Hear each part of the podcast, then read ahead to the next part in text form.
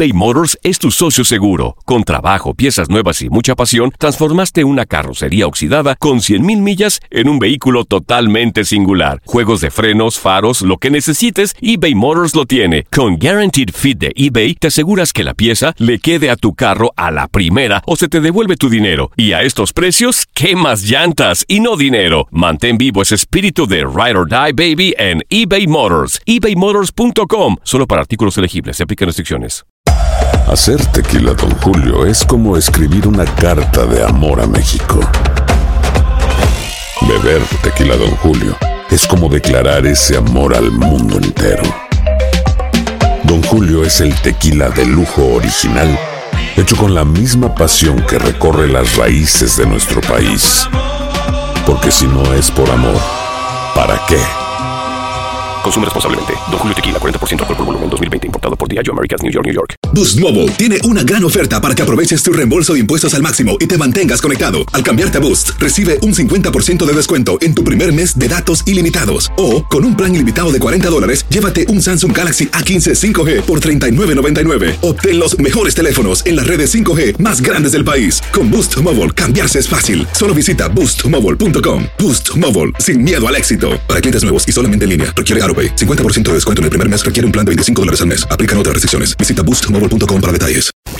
Euforia Podcast. Historias que van contigo. El 4 de julio de 1776, luego de dos años de combates y escaramuzas, el ejército continental firmó en Filadelfia el Acta de Independencia de los Estados Unidos, que comenzaron un proceso de extensión territorial que vio cuadruplicar su territorio. A las 13 colonias originales se sumaron Luisiana en 1803, Texas en 1845, luego de que este estado se independizara de México, quien tuvo que ceder aún más territorios en 1847, cuando las fuerzas norteamericanas tomaron la Ciudad de México, poniéndole fin a la guerra entre ambos países. En 1850, el país solo era hogar de 23.191.876 personas, de acuerdo al censo organizado por el gobierno ese año. Los hallazgos de oro en California y petróleo en Ohio y Texas generaron una gigantesca oleada de inmigrantes que llegaban por millones a Nueva York.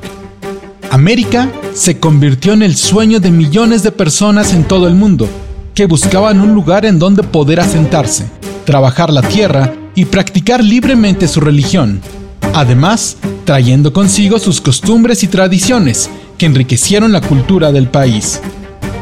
En New Brunswick, Nueva Jersey, se enfrentaron en un partido del antiquísimo juego británico del fútbol los equipos de las universidades de Rogers y Princeton, resultando el equipo de Rogers ganador del cotejo por marcador de 6 goles a 4.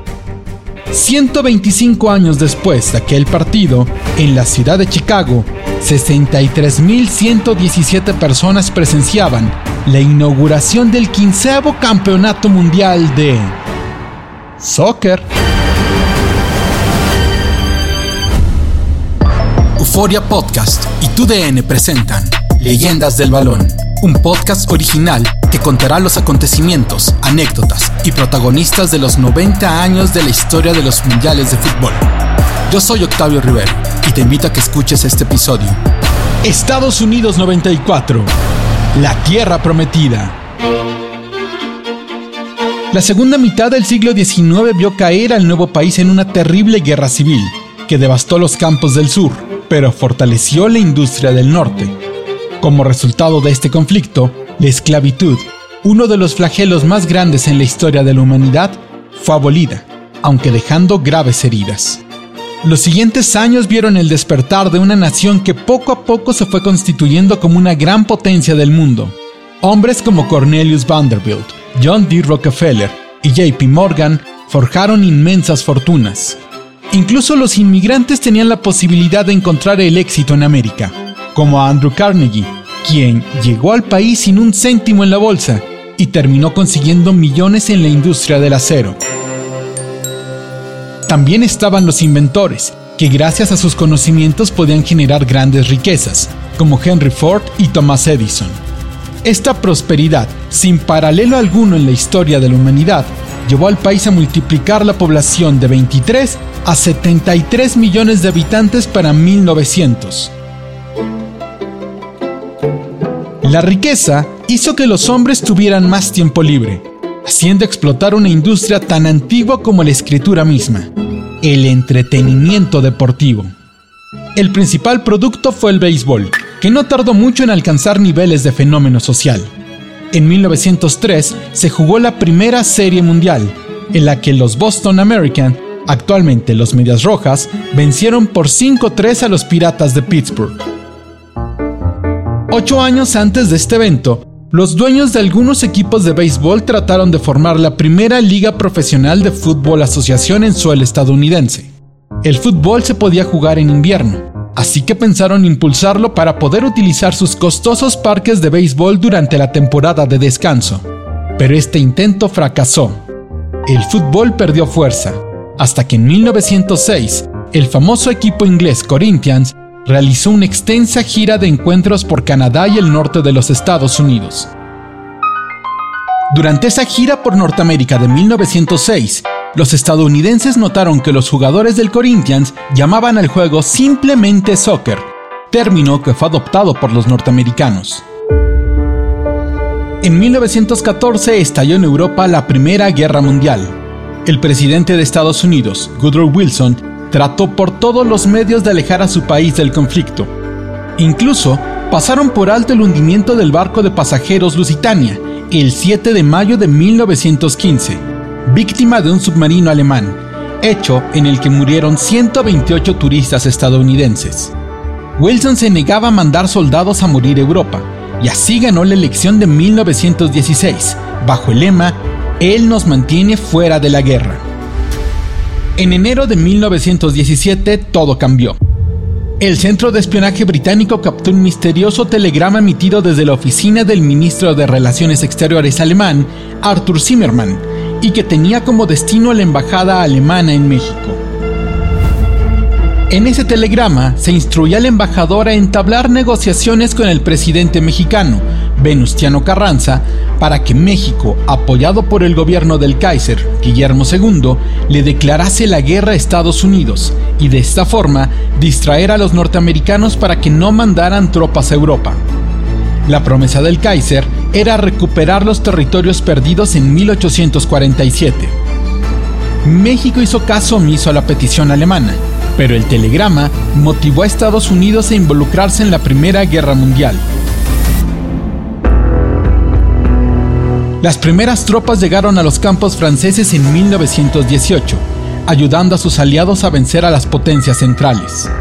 Al finalizar el conflicto, Estados Unidos estaba consolidada como la gran potencia industrial del mundo. De regreso a casa, el béisbol vivió una época de incertidumbre debido al escándalo de los Chicago Black Sox.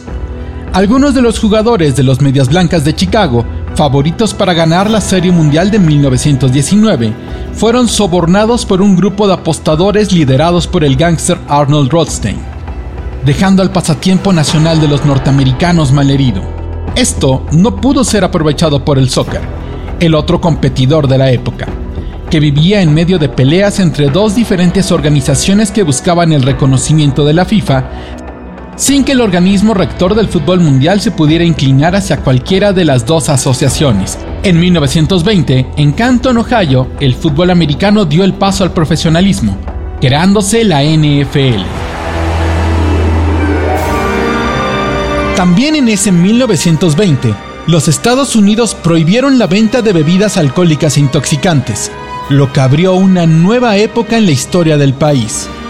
Durante muchos años, los norteamericanos consumieron elevadas cantidades de bebidas como la cerveza, el whisky y el ron, haciendo que las tasas de violencia intrafamiliar aumentasen de manera exponencial, lo mismo que las muertes por cirrosis y los enfrentamientos callejeros. Con la prohibición, el gobierno buscaba frenar ese flagelo y ayudar al regreso de las buenas costumbres, pero solo sirvió para enriquecer a las bandas de traficantes y al crimen organizado que encontró una mina de oro en el contrabando de alcohol.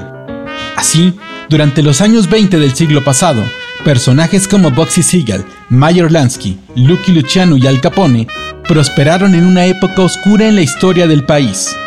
A mitad de los años 20, el béisbol se había recuperado del escándalo de los medias negras y experimentaba una época gloriosa encabezada por el gran Baby Ruth, quien lideraba a los Yankees de Nueva York. El salario de Ruth era incluso superior al del presidente. Junto a él despuntaba el joven Lou Gehrig, y la Serie Mundial se convirtió en el evento deportivo más importante del año. El soccer, por su parte, seguía luchando y dos ligas profesionales se fundaron. Estados Unidos se convirtió en el primer equipo americano en ser miembro activo de la FIFA, participando en los Juegos Olímpicos de 1924 y 1928. Grandes estrellas europeas fueron contratadas para incorporarse a la American Soccer League, aunque muchos llegaron con contratos vigentes en otros países, lo que provocó un enfrentamiento con la FIFA. La rivalidad entre la ASL y su competidor, la Eastern Soccer League, llegó a tener episodios que estuvieron muy cerca de provocar enfrentamientos armados, pero a principios de octubre de 1929, ambas ligas acordaron una fusión que permitiría al soccer coexistir en el complicado panorama deportivo estadounidense. Para mala suerte, dos semanas después de ser anunciada la nueva liga, la Bolsa de Valores de Nueva York quebró dejando a los ahorradores norteamericanos en la bancarrota y hundiendo las esperanzas del soccer por competir por un lugar en el corazón de los aficionados. Así, poco a poco fue perdiéndose entre las múltiples opciones deportivas que ofrecía el país. En 1930, un equipo integrado por miembros de la ASL se presentó en la primera Copa Mundial de Fútbol, alcanzando la ronda de semifinales, pero, con la Gran Depresión hundiendo al país, la ASL perdió a casi todos sus miembros, hasta desaparecer en 1932.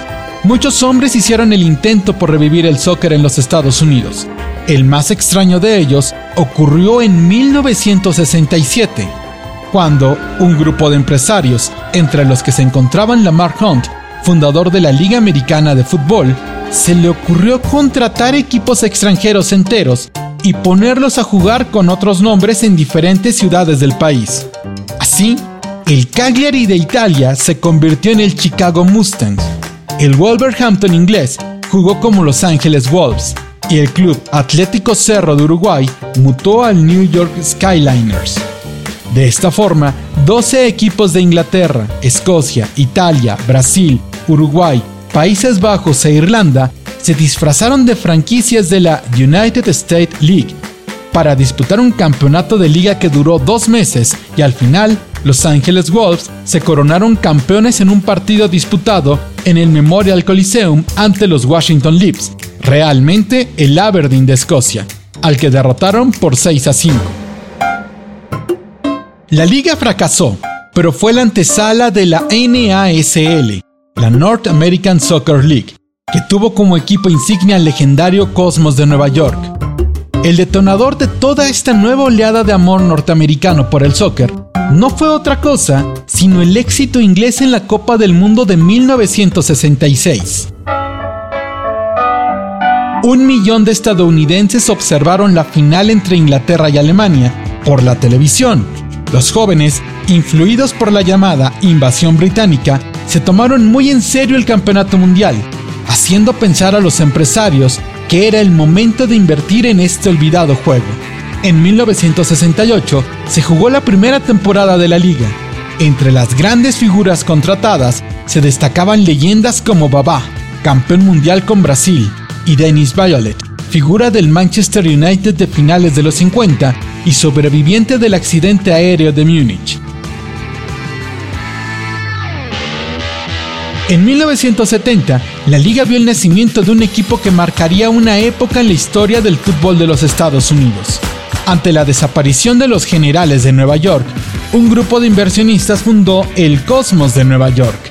En 1975, ese Nobel conjunto logró lo que tantos otros grandes clubes europeos no consiguieron nunca, contratar al rey del fútbol, Pelé, quien llegó a la Gran Manzana para revolucionarlo todo. El Cosmos tenía promedios de entrada por arriba de los 40.000 aficionados por partido, Así que se lanzaron a la cacería de nuevas estrellas, como el capitán del Brasil campeón del mundo en 1970, Carlos Alberto, además de la gran leyenda alemana, Franz Beckenbauer. Pero no fueron los únicos. Los Ángeles Aztecs firmaron al talentoso George Best, campeón de Europa con el Manchester United, y en 1979 fue el turno de Johan Cruyff de probar suerte en el equipo del sur de California. A pesar de todas estas grandes estrellas, la liga falló en encontrar un equilibrio entre la cantidad de equipos y la calidad de jugadores. Además, el precio de las franquicias hizo que muchos inversionistas perdieran su dinero en un negocio que prometía grandes dividendos, pero en realidad solo generó pérdidas millonarias. Lo único que podía salvar a la liga y al soccer era una Copa del Mundo. Estados Unidos nunca compitió realmente por una, sino hasta 1982, cuando Colombia declinó a ser la sede del torneo de 1986. La nación más poderosa del mundo fue derrotada por México. Esto seguramente hubiera salvado a la NASL, que desapareció tras la temporada de 1984. Pero ahí, cuando todo parecía perdido, el soccer encontró un poderoso aliado, el secretario de Estado, Henry Kissinger, quien era un gran aficionado al fútbol y ayudó a conseguir los 500 millones de dólares que costó el proyecto de candidatura de Estados Unidos rumbo al Mundial de 1994. Su más fuerte contrincante era Marruecos. La decisión sería tomada en Zurich el 4 de julio de 1988. El comité ejecutivo estaba integrado por 21 votantes, de los cuales dos votaron por Brasil, dos abstuvieron 7 por Marruecos y 10 por los Estados Unidos, quien en el aniversario 212 de su independencia ganó la sede del máximo torneo del deporte que menos le importaba a los americanos, el fútbol soccer eBay Motors es tu socio seguro. Con trabajo, piezas nuevas y mucha pasión, transformaste una carrocería oxidada con 100.000 millas en un vehículo totalmente singular. Juegos de frenos, faros, lo que necesites, eBay Motors lo tiene. Con Guaranteed Fit de eBay, te aseguras que la pieza le quede a tu carro a la primera o se te devuelve tu dinero. Y a estos precios, ¿qué más llantas y no dinero? Mantén vivo ese espíritu de Ride or Die Baby en eBay Motors. ebaymotors.com. Solo para artículos elegibles. Se aplican restricciones. Boost Mobile tiene una gran oferta para que aproveches tu reembolso de impuestos al máximo y te mantengas conectado. Al cambiarte a Boost, recibe un 50% de descuento en tu primer mes de datos ilimitados. O, con un plan ilimitado de 40 dólares, llévate un Samsung Galaxy A15 5G por 39.99. Obtén los mejores teléfonos en las redes 5G más grandes del país. Con Boost Mobile, cambiarse es fácil. Solo visita boostmobile.com. Boost Mobile, sin miedo al éxito. Para clientes nuevos y solamente en línea, requiere AroPay. 50% de descuento en el primer mes requiere un plan de 25 dólares al mes. Aplican otras restricciones. Visita Boost boostmobile.com para detalles. Lucero junto a José Ron protagonizan El Gallo de Oro. Gran estreno miércoles 8 de mayo a las 9 por Univisión. Y de las mejores. Luego de obtener la sede, la FIFA le impuso una nueva condición a la Federación de Estados Unidos, volver a tener una liga de fútbol. Así que, a la par de la organización del Mundial, US Soccer comenzó la planeación de su nueva liga. Pero en lo que el soccer iba y venía en el gusto de los norteamericanos, el mundo había cambiado radicalmente. Estados Unidos y la Unión Soviética surgieron como los poderes hegemónicos después del final de la Segunda Guerra Mundial. Eran dos visiones completamente distintas de entender la vida.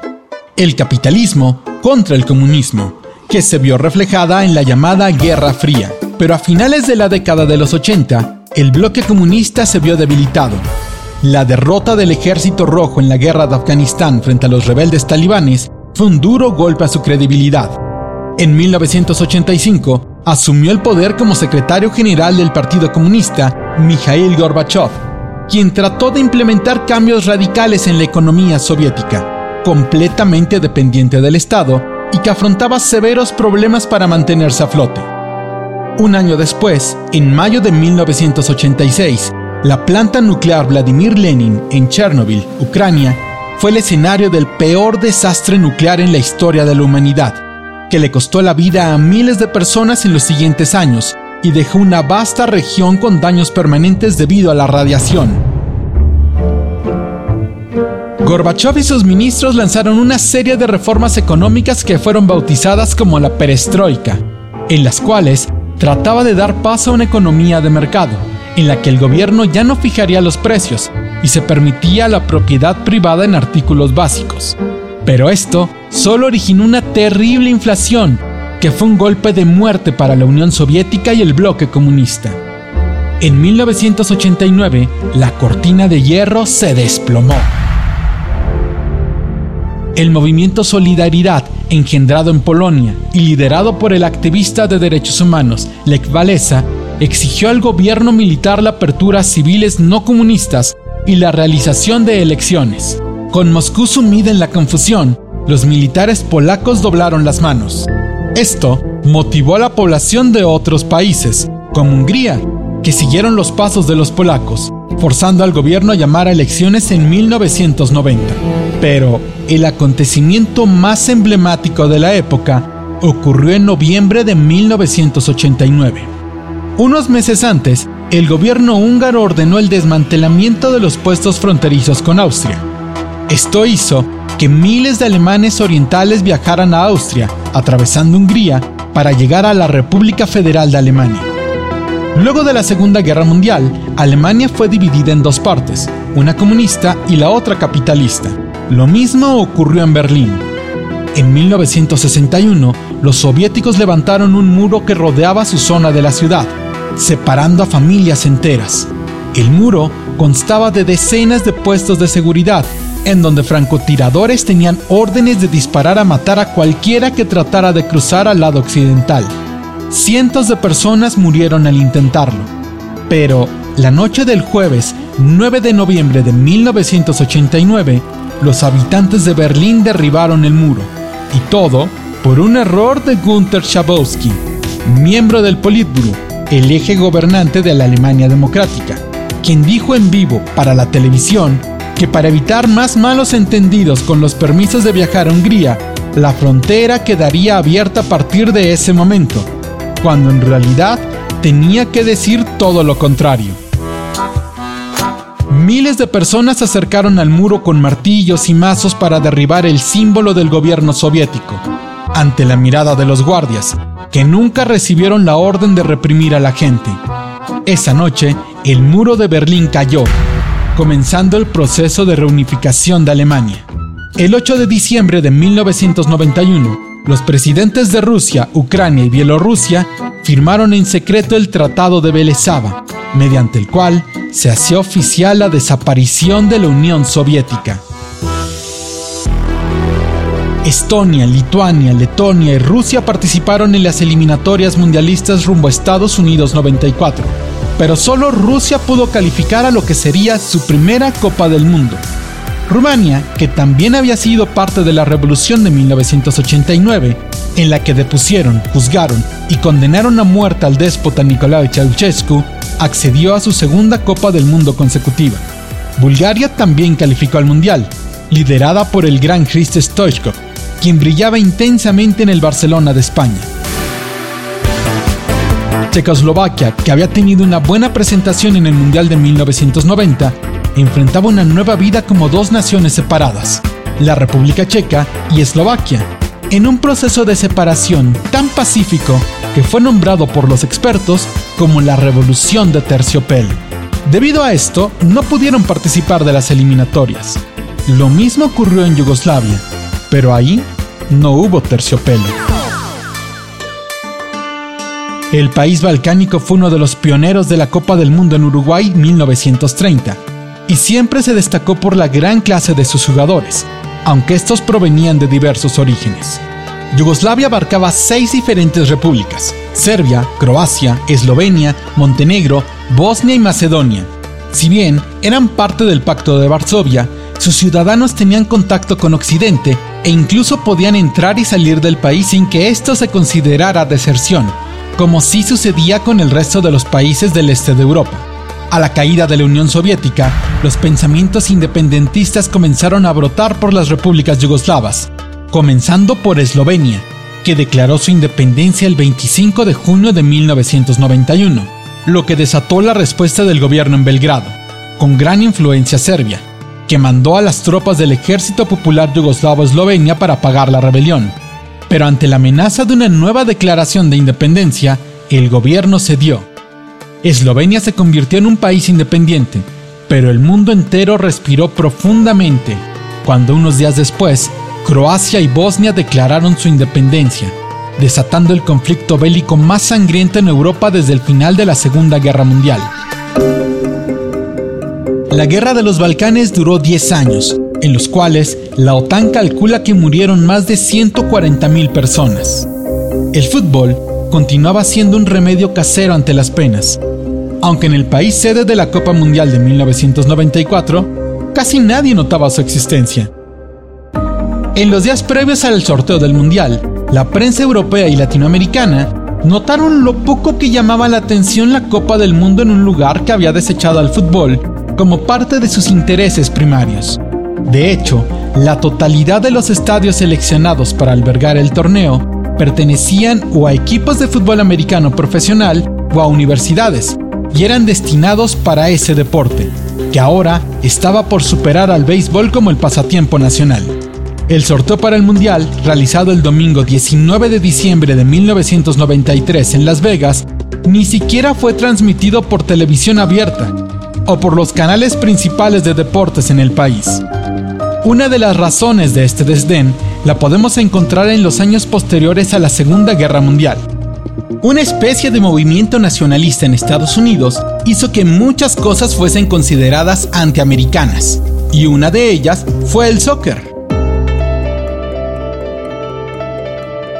Unos días antes del sorteo, un miembro del Senado estadounidense declaró que odiar al soccer era tan americano como el pastel de manzana. 24 naciones aparecieron ese día en Las Vegas, aunque se contaban notables ausencias. Si la fiebre de los 60 por el fútbol surgió debido a la coronación inglesa en 1966, para 1994, los tres leones no rugieron en sus antiguos dominios. La selección inglesa quedó eliminada en el grupo 2 de la UEFA, en donde sorprendió el conjunto de Noruega, que calificó a su primer mundial como líder del grupo, dejando en segundo lugar a Países Bajos. Otra notable ausencia fue Francia. Los galos fueron derrotados en París por Bulgaria, en el último y definitivo encuentro del Grupo 6, en el que también avanzó Suecia. Alemania reunificada como campeona del mundo, junto con Italia, Suiza, España, Bélgica, Grecia y la República de Irlanda, fueron los representantes europeos. Debido al éxito reciente de equipos como Marruecos y Camerún, África fue premiada con tres lugares para esta Copa del Mundo, y a los ya nombrados se sumó Nigeria como el tercer equipo participante. Corea del Sur logró clasificar a su tercer mundial consecutivo, y sería acompañado por Arabia Saudita, quien haría su debut en la Copa como representante asiático. Por CONCACAF, México vivió una época dorada con un equipo que era realmente querido por su afición. Cuatro años antes, el Tri había sido sancionado por la FIFA debido a un escándalo con la falsificación de actas de nacimiento en categorías con límite de edad. Pero para 1994, el equipo de Miguel Mejía Barón alcanzó la clasificación eliminando a Canadá, para luego continuar su recorrido con un subcampeonato en su primera Copa América de la historia así que su afición en ambos lados de la frontera esperaba con ansias el Mundial. En Sudamérica se dieron las mayores sorpresas. Chile había sido suspendido de este proceso eliminatorio debido a un penoso incidente en las eliminatorias rumbo al Mundial de 1990, por lo que solo nueve equipos participaron. En el grupo B, la sorpresa fue la eliminación de Uruguay a manos de Bolivia, pero en el grupo A, Colombia logró su pase directo luego de una histórica goleada ante Argentina en Buenos Aires, en donde el cuadro cafetalero venció por 5-0 al albiceleste y se calificó como el primer lugar del grupo, mandando a Argentina un repechaje internacional ante Australia. Al final, ambos calificaron. Los 24 participantes fueron sorteados en 6 grupos de 4 equipos, en los que calificarían los dos primeros y además los 4 mejores terceros lugares. El viernes 17 de junio de 1994 todo estaba listo para la inauguración, aunque los norteamericanos no estaban del todo con la copa. Tres días antes, los Rangers de Nueva York habían ganado la Copa Stanley, por lo que se llevó a cabo un desfile en la Gran Manzana. También se celebraban las finales de la NBA entre los Rockets de Houston y los Knicks de Nueva York, Pero la atención de los Estados Unidos se concentró en un hecho increíble sucedido en Las Vegas. O.J. Simpson había sido uno de los mejores jugadores de la NFL durante la década de los 70 y en los 80, retirado de los emparrillados, había comenzado su carrera en el cine, actuando en diferentes películas. Cinco días antes del inicio de la Copa del Mundo, su ex esposa, Nicole Brown, fue asesinada junto a su amigo, Ron Goldman. La policía no dudó en culpar a Simpson, quien protagonizó una loca escapada por las calles de la ciudad del pecado, que acaparó la cobertura televisiva en los Estados Unidos, mientras que el resto del mundo estaba atento a la victoria de Alemania por 1-0 ante Bolivia en Chicago. Encuentro que puso en marcha el grupo C de la Copa del Mundo, que fue ganado por los germanos, dejando en segundo lugar a España y en tercero a Corea del Sur. Al día siguiente, Colombia iniciaría su camino en el torneo. El cuadro colombiano había sorprendido en las eliminatorias y contaba con futbolistas como Carlos Valderrama, Leonel Álvarez, el espectacular arquero René Guita y los letales delanteros Adolfo Valencia, Faustino Esprilla y Freddy Rincón, bajo las órdenes del profesor Francisco Maturana. Los cafetaleros parecían destinados a convertirse en los grandes protagonistas de la Copa, ganándose los elogios incluso de Pelé, quien un día antes de su debut los nombró el gran favorito para ganar el Mundial.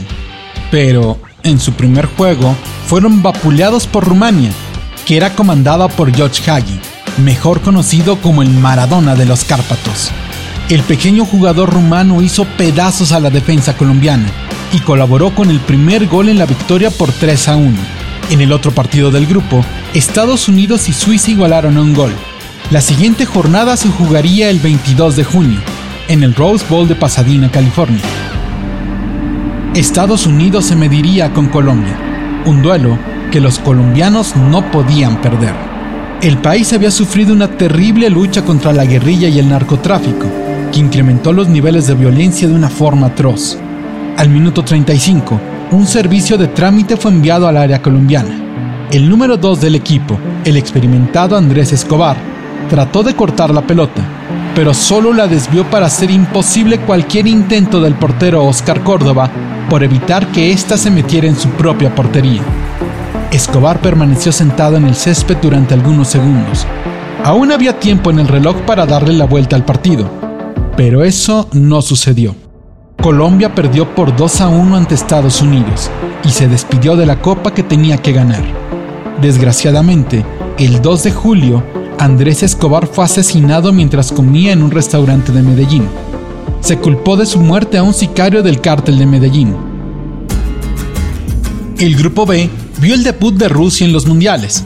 Aunque su estancia fue corta, se despidieron en la primera ronda tras quedar en tercer lugar, por debajo de los grandes favoritos para conquistar el título, la selección de Brasil. Suecia ocupó el segundo lugar, pero Oleg Salenko, delantero ruso, impuso un récord como el único hombre que ha marcado 5 goles en un solo partido de Copa del Mundo. Lo hizo el 28 de junio frente a Camerún. En el grupo E, Argentina se presentaba con el regreso del mejor jugador de su historia, Diego Armando Maradona.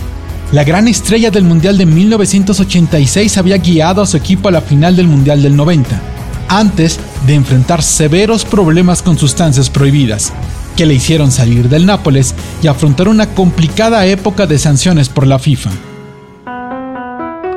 En su debut, Argentina lucía como un remolino que derrotó a sus dos primeros rivales del grupo, 4 a 0 a Grecia y 2 a 1 a Nigeria. Pero al finalizar ese partido, una enfermera tomó de la mano al Pelusa y lo llevó a la prueba antidopaje. El 29 de junio explotó la bomba. Había un doping positivo en el juego entre Nigeria y Argentina, y todos señalaban a un hombre.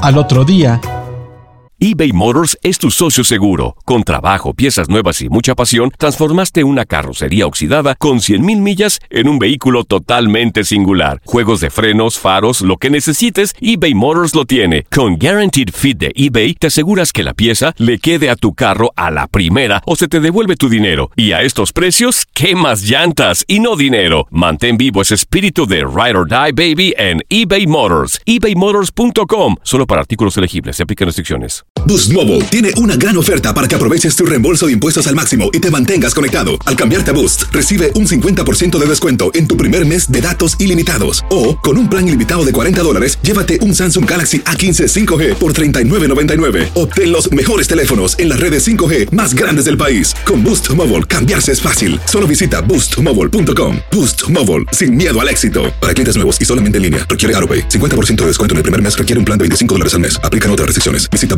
para detalles. Dicen que traigo la suerte a todo el que está a mi lado.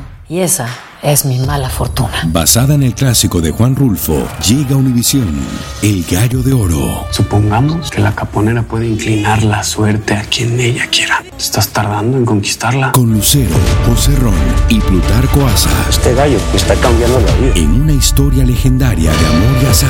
No trates de cambiarme, no lo vas a lograr. El Gallo de Oro, gran estreno miércoles 8 de mayo a las 9 por Univisión. La federación confirmó las sospechas. Diego Armando Maradona era expulsado de la Copa del Mundo debido al doping positivo encontrado en sus muestras de orina. La sustancia era efedrina. El 10 se despedía de las Copas del Mundo de la manera más triste. Argentina fue derrotada por Bulgaria, que aseguró su puesto en los octavos de final junto con Nigeria y los albicelestes. En el grupo E, nadie esperaba que México pudiese avanzar. Nunca lo había hecho fuera de casa, y enfrente tenía tres rivales de jerarquía, Noruega, Irlanda y los tricampeones mundiales, Italia. Pese a comenzar perdiendo el primer partido, el equipo mexicano se repuso y avanzó como primer lugar de grupo. Noruega fue el equipo eliminado. La primera ronda dejó una de las más grandes decepciones en los mundiales y la triste caída de un ídolo. Conforme el torneo avanzaba, los diarios norteamericanos comenzaron a darle mucho más espacio al campeonato. Incluso nombraron al juego de octavos de final entre Estados Unidos y Brasil como el juego del siglo. Pero el asesinato de Andrés Escobar terminó por empañar el mundial. Un día después, y cuando la noticia dolía más en el mundo del fútbol, España eliminó a Suiza por 3 a 0 y Alemania a Bélgica por 3 a 2. Arabia Saudita, que había sorprendido a todos avanzando a los octavos de final, sucumbió ante Suecia, mientras que Rumania acabó con la historia de Argentina en la Copa, aquella que prometía ser un candidato al título. Terminó con una triste eliminación por 3 a 2 a manos de los rumanos. El lunes 4 de julio no solo se conmemoraba un aniversario más del inicio de la independencia de los Estados Unidos. En Pasadena, los locales se desbordaron ante el juego que protagonizarían ante los tricampeones del mundo, la selección de Brasil. El partido se disputó ante un intenso calor cercano a los 40 grados y tuvo como punto más bajo el codazo en la cara que Leonardo le propinó al talentoso Tap Ramos, dejando una dramática imagen del norteamericano convulsionándose en el césped. El brasileño fue expulsado y no volvió a disputar un minuto en el Mundial. Al 75, Bebeto le dio el triunfo a Brasil, acabando con la ilusión de un país que de pronto, como en 1966, redescubrió el soccer y lo importante que es a nivel mundial. Países Bajos derrotó a Irlanda por 2 a 0 y avanzó a los cuartos de final. El martes 5 de julio, en Seattle, Washington, Jeff Bezos fundó su empresa, Amazon. En Boston, Italia derrotó en tiempos extras a Nigeria por 2 a 1, acabando con la esperanza africana. El último juego de octavos de final enfrentaba a México contra Bulgaria en el Estadio de los Gigantes de Nueva York. México pasaba por una etapa de cierta estabilidad económica, aunque en realidad se fraguaba una de las más graves crisis económicas de su historia. También, en el estado de Chiapas, el Ejército Zapatista de Liberación Nacional se levantó en armas. Ese año se realizaron las elecciones en México. El candidato del partido en el poder, Luis Donaldo Colosio, apuntaba para ganar fácilmente las elecciones, pero fue asesinado el 23 de marzo, dejando al país sumido en la incertidumbre. Como siempre, el pueblo mexicano deseaba que el fútbol les diera una alegría, pero esto no sucedió. México empató a uno en el tiempo regular y en los penales, Bulgaria eliminó a los aztecas, coronando una tristemente célebre maldición de los penales. Al finalizar el partido, 40.000 mexicanos protagonizaron lo que la prensa de la época describió como la marcha más triste de la historia.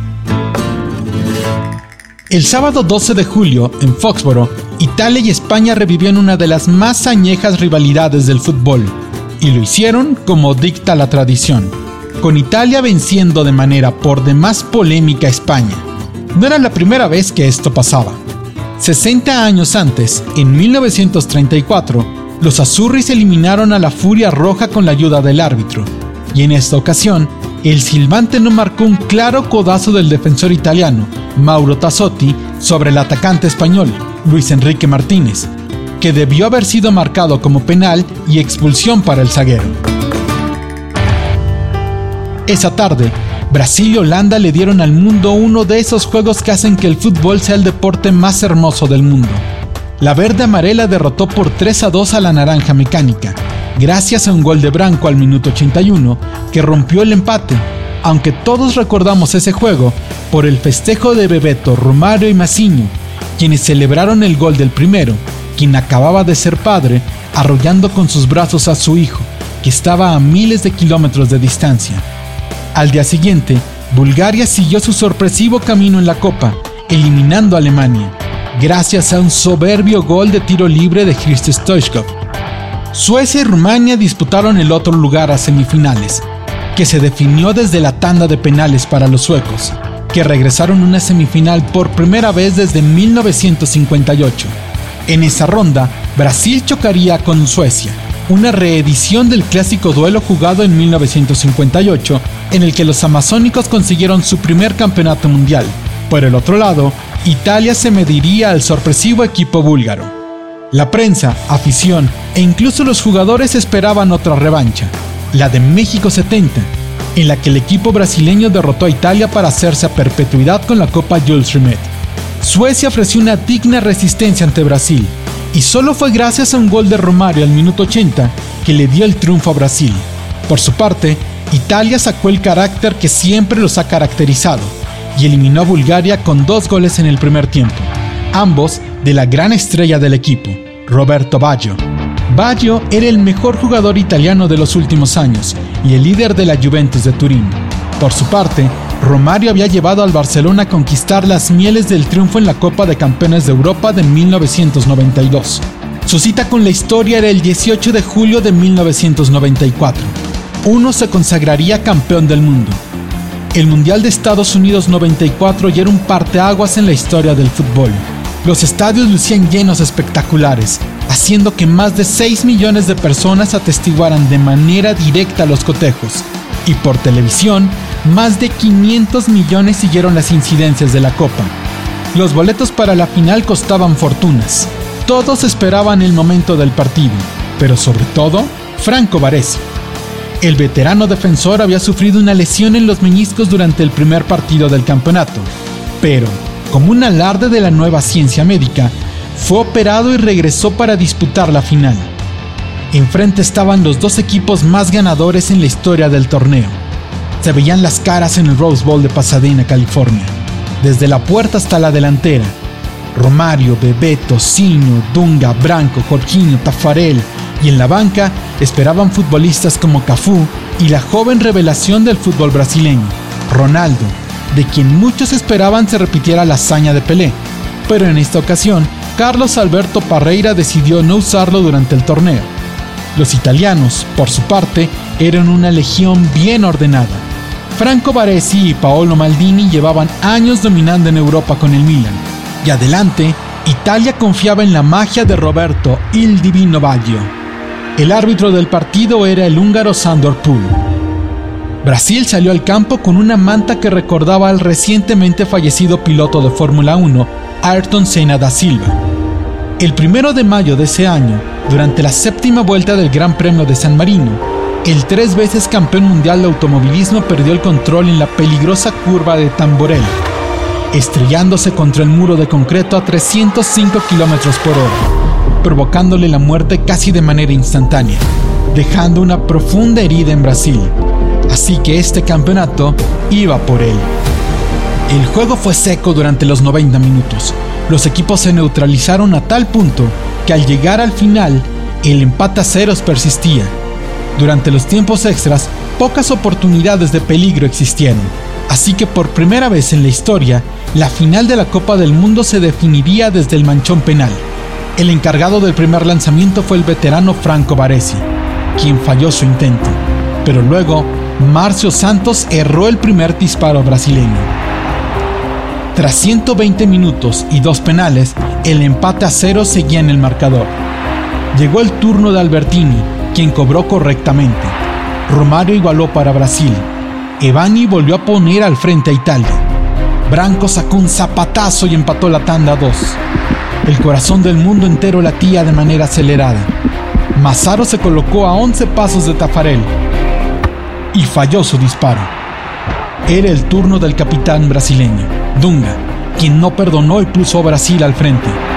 El siguiente era el considerado mejor jugador del mundo, Roberto Baggio.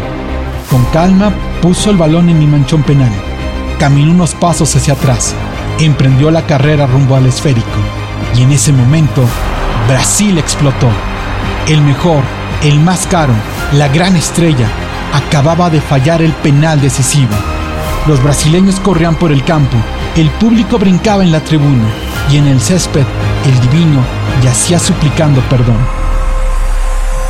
Así terminó el Mundial de la tragedia colombiana, la gloria búlgara, la agonía italiana y la consagración brasileña, que celebró ese 17 de julio su tetracampeonato mundial.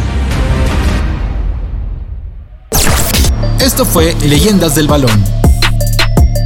Un podcast original de Euforia y TUDN narrado por Octavio Rivero. Estados Unidos 94, la tierra prometida. Euforia Podcast. Historias que van contigo.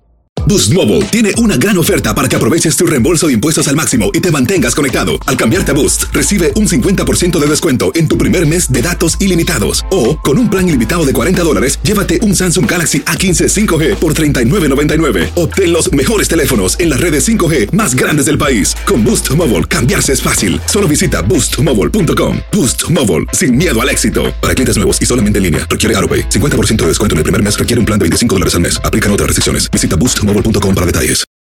Lucero junto a José Ron protagonizan El Gallo de Oro. Gran estreno miércoles 8 de mayo a las 9 por Univisión. Y de las mejores.